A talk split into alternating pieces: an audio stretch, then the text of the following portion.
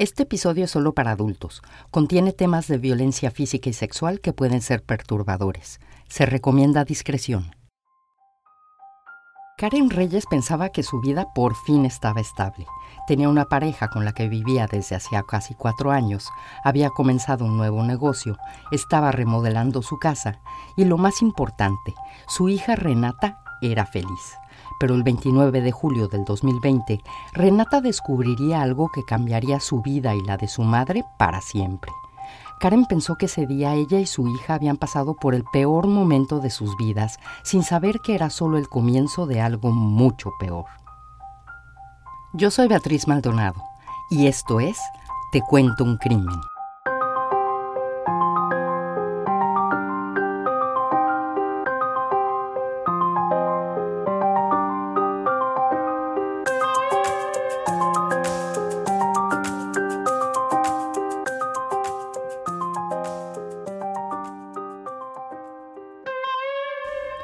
En el 2020, Karen Reyes pensaba que su vida había mejorado. Doce años antes, cuando Karen estaba en el último semestre de la preparatoria, había quedado embarazada de su única hija Renata. Seis meses después de su nacimiento, el padre de la niña desapareció sin dejar rastro, dejando a Karen con la responsabilidad de criar a su hija sola. Desde entonces Karen vivió con Renata en la casa de sus padres en el municipio de Ixtapaluca, en el Estado de México. Mientras trabajaba para poder mantener a su hija, la madre de Karen se hacía cargo de ella. Al pasar el tiempo, Renata comenzó a preguntar por su padre. Karen le dijo que estaba en Estados Unidos. Karen sostuvo la mentira hasta que Renata cumplió ocho años y comenzó a insistir en saber más acerca de él. Así que decidió buscar al padre de su hija. Renata necesitaba una figura paterna en su vida. No le fue difícil encontrarlo. Tenían todos aquellos amigos de la preparatoria en común. Karen consiguió su teléfono y se comunicó con el padre de su hija que vivía a menos de 20 minutos de distancia. Le dejó claro que lo buscaba únicamente para que su hija lo conociera. Nunca le había pedido que se hiciera cargo de los gastos de Renata y no lo iba a comenzar a hacer en ese momento. El hombre accedió, pero las cosas no terminaron bien. Este reencuentro fue bien, me acuerdo, un 30 de abril, un día del niño. Y pues a mi, hija nada más le duró el gusto abril, mayo, junio, julio, agosto, septiembre, cinco meses. Porque en septiembre otra vez él se vuelve a desaparecer.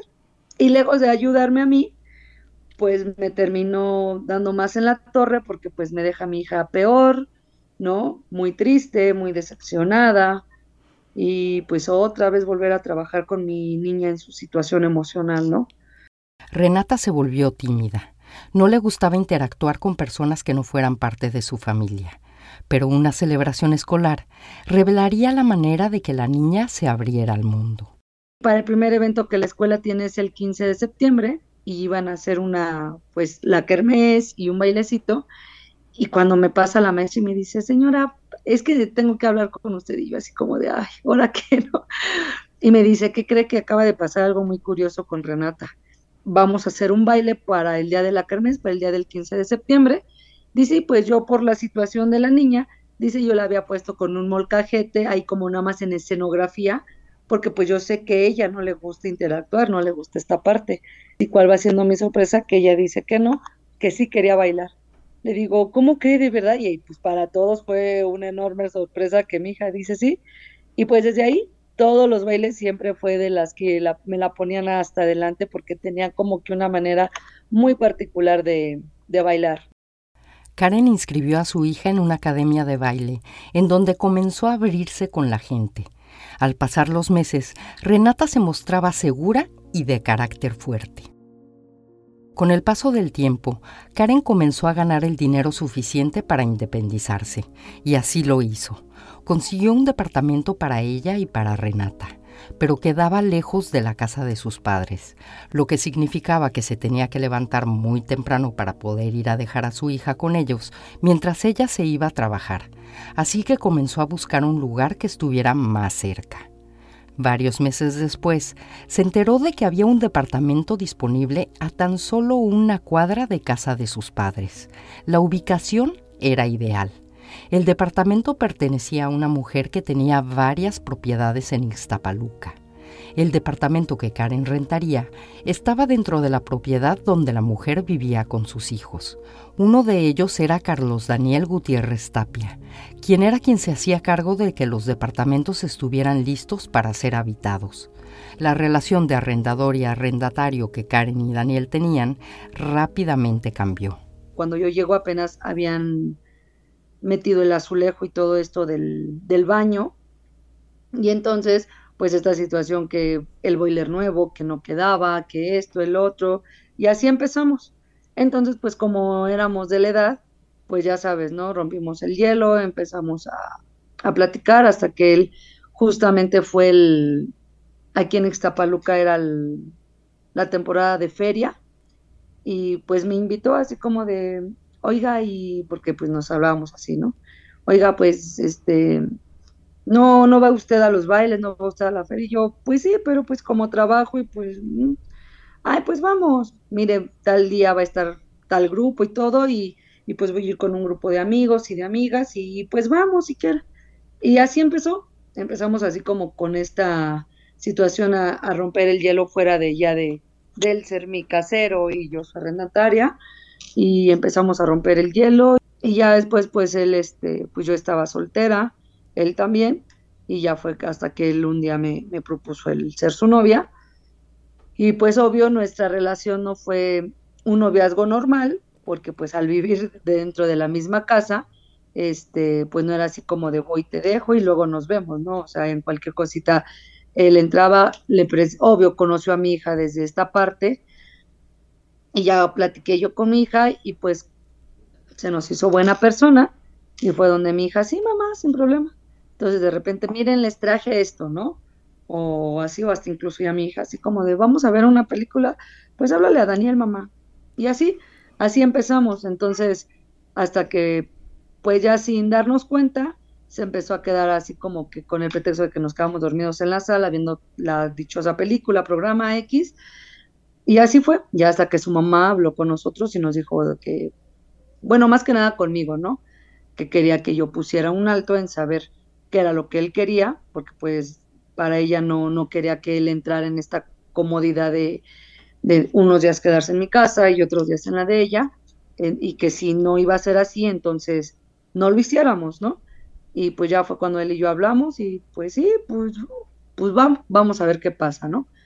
Karen y Daniel empezaron a vivir juntos, y a pesar de que Renata no había aprobado las relaciones anteriores de su madre, Daniel se había asegurado de ganarse a la niña. Mi hija era muy, muy celosa en ese sentido.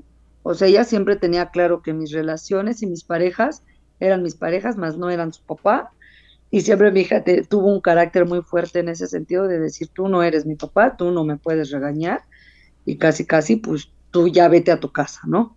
Y con él se empezó a dar esta situación a un principio así buena, donde él pues obviamente se le empezó a ganar con estos como detalles de llegaba y mira, te traje esto, mira esto, o deja que vaya tu mamá conmigo y, y mañana la llevo a comer y mañana esto. O sea, pues sí, de cierta manera se le empezó a ganar muy bien. El tiempo pasó y la familia llevaba una buena vida. Aproximadamente al año de vivir juntos, Daniel le pidió a Karen que tuvieran un hijo juntos. A Karen no le pareció una buena idea y a Renata tampoco. A mí el ser mamá soltera, desde mi punto de vista, desde mi trinchera, fue muy difícil. Yo por eso me casé con la idea de no volver a tener hijos, porque yo decía, si no se vuelve a dar, si con una hija es difícil, con dos no, no, no. Entonces, también mi hija, mi hija era muy niñera, pero mi hija era la que no quería. Mi hija me decía, si tú tienes un hijo, yo me voy a vivir con Vivis. O sea, con, con mis papás, ¿no? Pero ya también esta parte de con él, que según él no tenía hijas, bueno, hijos, ya entraba yo en una parte de decir, no puedo ser tan egoísta, ¿no? O sea, estamos bien, yo como quiera ya me realicé como mamá, y pues también es válido que pues él se realice como papá de esta parte, ¿no? Entonces, desde casi al año me dejé yo de cuidar, desde casi al año me dejé yo de, de tomar el medicamento, toda esta parte y nunca quedé. A pesar de que no tuvieron un hijo juntos, la familia siguió siendo estable. Pasaron tres años y económicamente también las cosas iban bien. Por primera vez Karen podía dedicarse a su hija al 100%. Yo siempre trabajé, siempre, siempre trabajé. Y él es también como pareja la única persona que me brinda desde una casa hasta la primera persona que me dice, ¿sabes qué? Pues ya no trabajes. El sexto año del último año de primaria de mi hija fue que tomé yo la decisión de ya no trabajar y para poderme dedicar al 100% con ella, cosa que pues nunca había yo tenido la oportunidad. Pero ya después yo ya me aburría, ¿no? O sea, yo ya me aburría porque pues yo traía esta dinámica de sentirme útil, de tener mi propio dinero y, y X situación. Hubo una vez que sí, él y yo nos peleamos y dije, ¿no? ¿Qué hago? Estoy en su casa, él me mantiene y el día de mañana, ¿qué va a pasar, no? Entonces, pues yo pongo un local de comida, un local de comida mexicana, donde este, pues empiezo a vender guaraches, gorditas, pero a una cuadra de donde vivíamos. O sea, a donde él y yo vivíamos, a la siguiente cuadra, que era ya como, que es como la avenida de la colonia.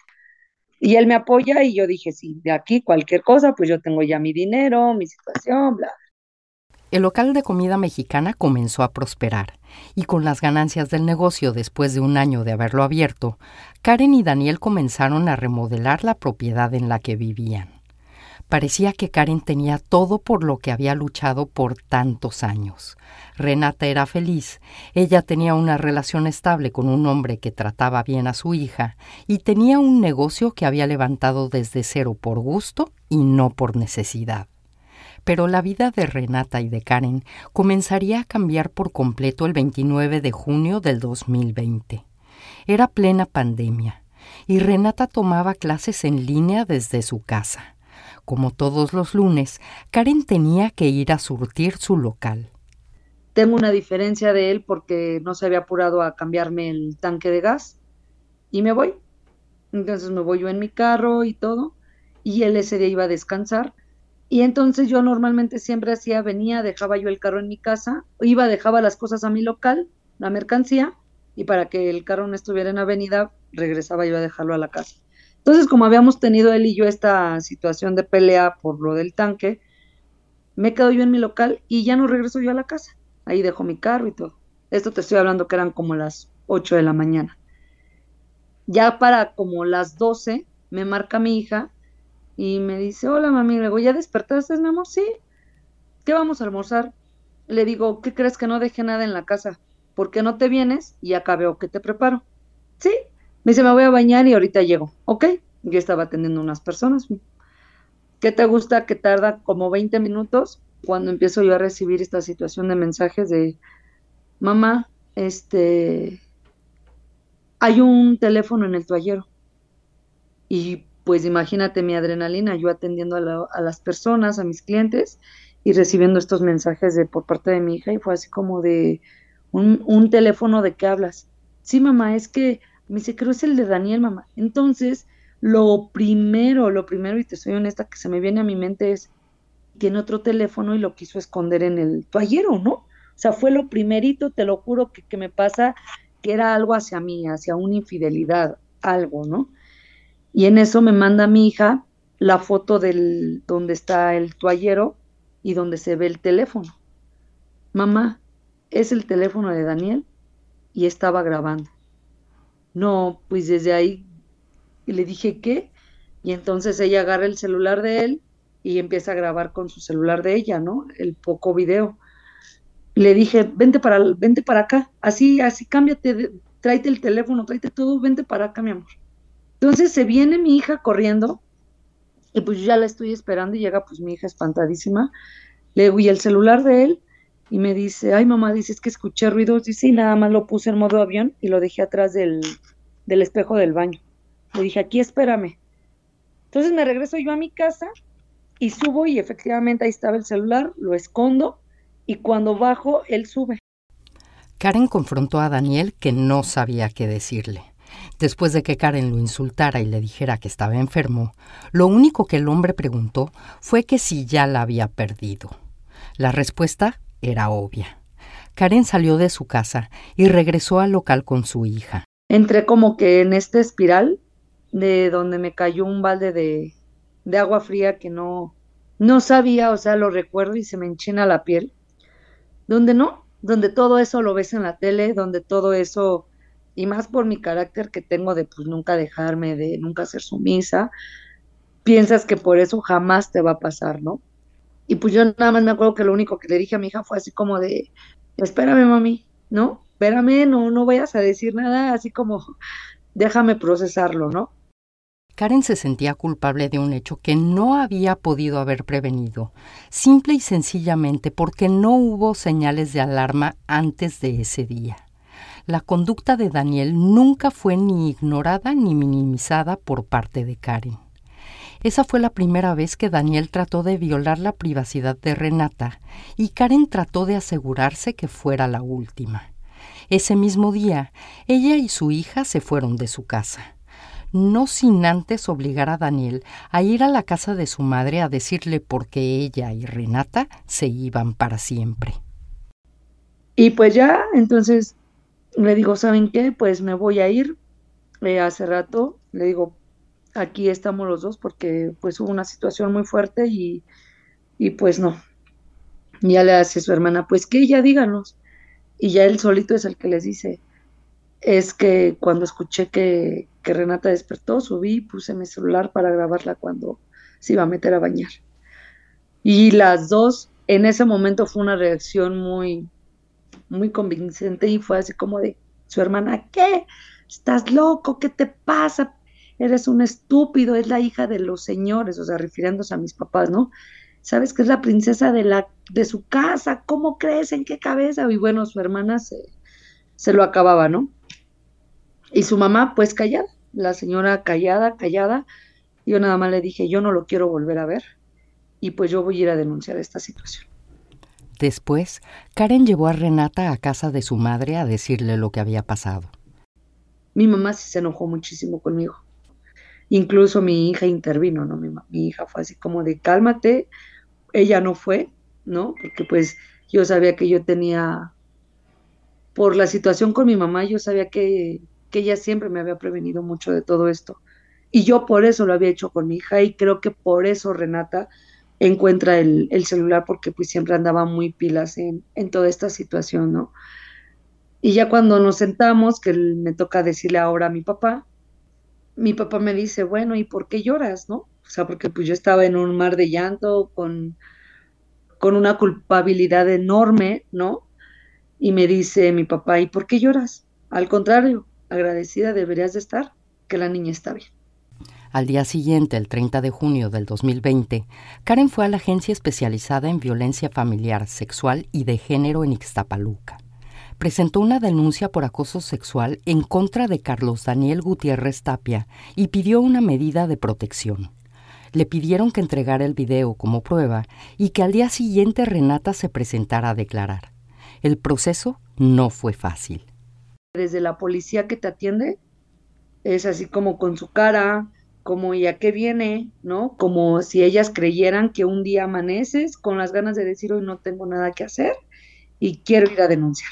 Entonces, desde esa parte de la policía, que en aquel entonces estaba con su jeta, con su cara, pues desde ahí te haces chiquita. Y pues sí, tome asiento, espérese, ¿no? Y ya la Ministerio Público que me atiende, la licenciada Fabiola Mendoza, eh, pues en su celular y pues tomando la declaración y cómo y cuándo y, y, tú pues como que al borde de las lágrimas, ¿no? Por lo, por lo que le estaba pasando a tu hija. Y pues ella así como que con el celular en, o sea, lo veía y sonreía, digo, yo sé que pues obviamente pues es un día a día para ella, ¿no? Y pues ya después fui yo la que le dije, bueno, y, y si él me quiere hacer algo, o si qué, o, si no me dejan sacar mis cosas en mi casa, voy así como de, pues te voy a dar una medida de protección, una medida que hasta incluso estaba mal redactada hoy por hoy que la, que la leo, y este, y pues ya.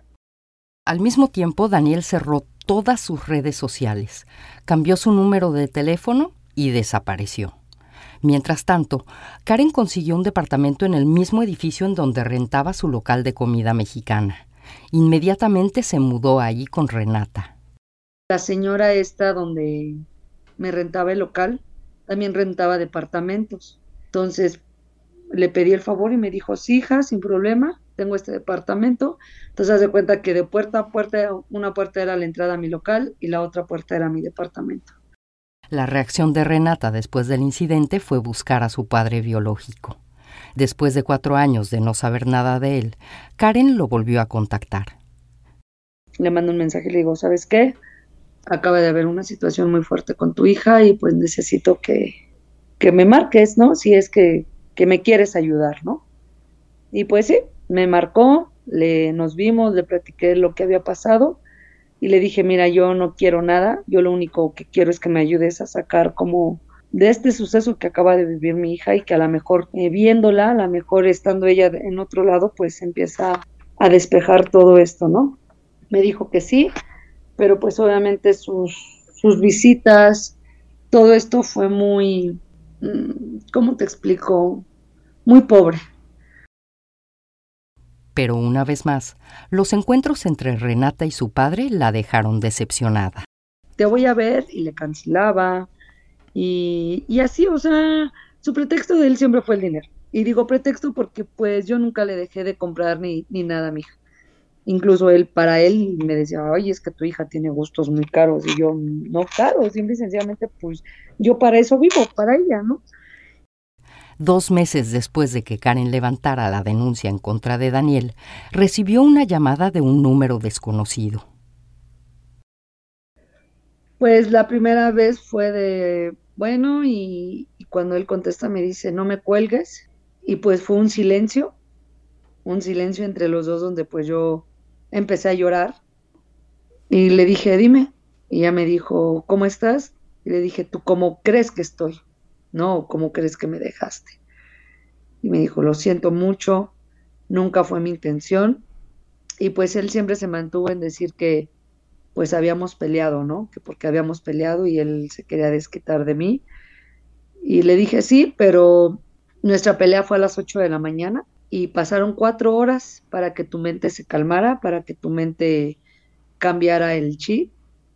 Le dije, entonces, pues no, no es algo que te pueda comprar, ¿no? Karen siguió en comunicación con Daniel para saber en dónde estaba. Yo necesitaba tener su ubicación por creer y pensar que tontamente las autoridades lo estaban buscando o lo iban a notificar o no sé, pues tener como que esta arma de yo tenerlo localizado, ¿no?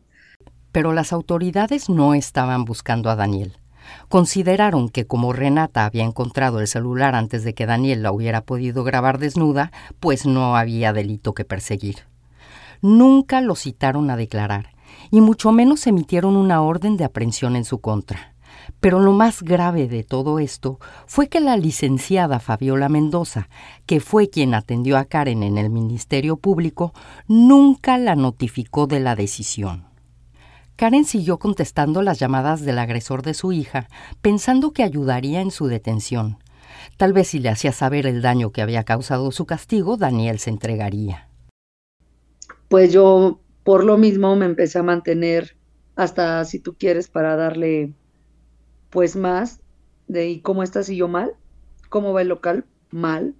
Sabes que ahorita pues tengo, vino pandemia, las ventas bajaron muchísimo, tengo la bronca de otra, ¿no? De otra renta, me dejaste con todas las deudas, ¿no? Entonces, pues hasta de cierta manera hacerlo sentir pues culpable, ¿no? De, de ya la nueva situación que, que estábamos viviendo mi hija y yo. Pero en realidad, Karen ya había superado el golpe económico había conseguido otro trabajo en el área de ventas de una compañía tabacalera que le dejaba lo suficiente para contratar a una persona que se hiciera cargo del negocio de comida mientras ella trabajaba. Y Renata, por su lado, ya estaba superando el trauma de lo que le había pasado, y se lo dejó saber a su madre en una carta. me despierto yo con esa carta, ¿no? Donde ella me, me pone que pues gracias, ¿no? Me dice, mami, muchas gracias Me da mucho gusto ver que las dos estamos saliendo adelante de este trago tan amargo que, que Daniel nos hizo pasar y me da mucho gusto que, que, te esté yendo ya bien en tu nuevo trabajo y vas a ver que juntas vamos a salir de, de esta situación, ¿no? El sábado 28 de noviembre del 2020, Renata iría a una celebración de 15 años de una de sus amigas acompañada de sus primos. Renata estrenó una playera que Karen le había regalado el 22 de julio de ese año, cuando había cumplido 13 años. El padre de Renata le había cancelado la visita que tendría con ella al día siguiente, así que Karen trató de que su hija pasara el resto del día lo más divertido posible. Y pues todavía tuvimos un momento chusco porque ves que se toman estas fotos de, de los espejos completos y hicimos un detrás de cámaras porque pues como el cuartito en el que vivíamos estaba medio feito, este, le dije, ay no, pero vamos a salirnos al patio y ahí te agarro yo el espejo y te tomas tú las fotos, ¿no? Y sí, entonces en una de esas estoy yo agachada así como agarrándole el espejo y ella me empezó a fotografiar atrás. Yo así como de, ¿cómo crees? ¿No? Y bueno, este, y ya, se escogió su ropa, todo, fueron mis sobrinos por ella y se fueron, haz de cuenta que era una cuadra arriba, así, una cuadra arriba, ¿no?